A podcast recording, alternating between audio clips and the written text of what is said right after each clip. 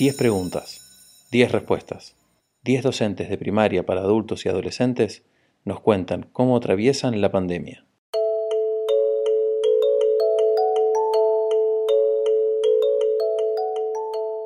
¿Qué es lo que más te sorprendió? Eh, lo que más me sorprendió del vínculo con los estudiantes fue la necesidad eh, no solo de la gente que tiene de la presencia, sino la escucha, ¿no? Esta cosa de hablar permanentemente de cuestiones que no tienen que ver casi nunca con el contenido, o que el contenido en realidad es un disparador para cosas totalmente personales. La anécdota es que, por ejemplo, tengo dos o tres alumnos que son tan en situación de, de persona de riesgo y les hablo por teléfono porque obviamente no tienen tecnología.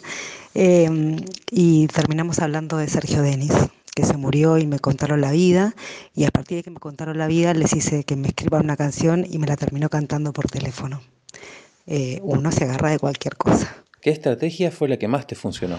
Lo del Zoom es lo que más resultó porque es una forma para conocerse, digamos, eh, si bien no es la manera presencial, pero bueno, el verse cara a cara y, mirarse eh, al adulto le sirve, digamos, uno no puede transmitir lo mismo que en persona, pero es mucho más que quizás un mail, que es mucho más frío, que quizás un audio que uno no ve a la persona, que quizás un mensaje de texto o un mensaje de WhatsApp.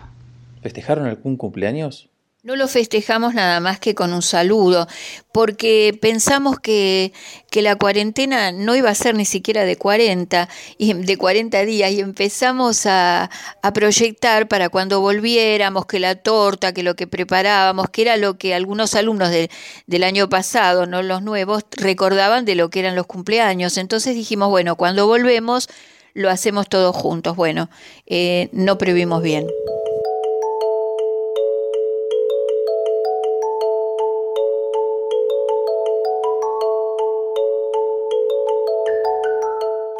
¿Cómo te imaginas la vuelta a clases?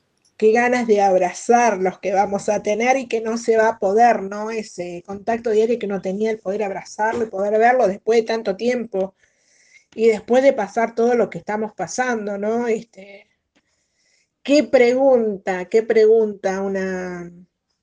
creo que va a ser maravilloso poder volver a encontrarnos. Si volvieras el tiempo, ¿qué le dirías a tu AP? Sin duda, sin duda, te pediría que sigamos gestionando las computadoras. Eh, sé, sé que no está al alcance tuyo ni mío, pero hay que seguir, hay que seguir luchando por eso porque eh, hubiéramos tenido otro contacto con, con las alumnas. Eso sin duda. ¿Qué es lo más raro que te pasó en cuarentena? Muy, lo más raro es pensar actividades o estrategias para estudiantes que uno no conoce. Empezamos la pandemia el 16, que era el mismo día que empezaban las clases. Yo soy nuevo en la escuela, con lo cual no conocía absolutamente a ninguno de los estudiantes. Así que eso fue bastante raro, eh, que se fue acomodando con el tiempo, ¿no? ¿Qué pensaste que nunca ibas a hacer e hiciste en cuarentena? Eh, lo más raro que hice para mí, yo cociné que para mí es como un montonazo, porque yo le escapo a la cocina y hice la típica que cociné y no salió. O sea, fue un, así como prueba-error y dije, esto no sigue siendo lo mío, así que lo dejamos ahí. ¿Cuál fue el recurso tecnológico más útil? El recurso tecnológico más valioso es el celular eh, y el WhatsApp como, como app, porque es, eh, es el que más se usa, el más fácil o el que más dominan mis alumnos eh, y el, medio más rápido para compartir textos, audios, fotos, eh, pequeños videos, eh, es, una, es el medio más usado. ¿Qué aprendiste en esta cuarentena?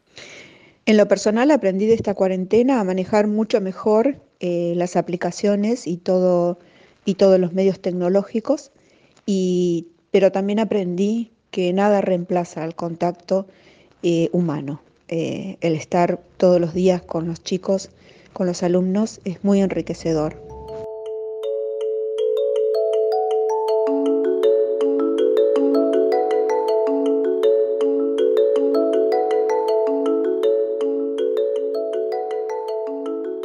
Voces de Adultos es un podcast realizado por los asesores pedagógicos digitales de las escuelas primarias para adolescentes y adultos de la ciudad de Buenos Aires Nos escuchamos en el próximo capítulo.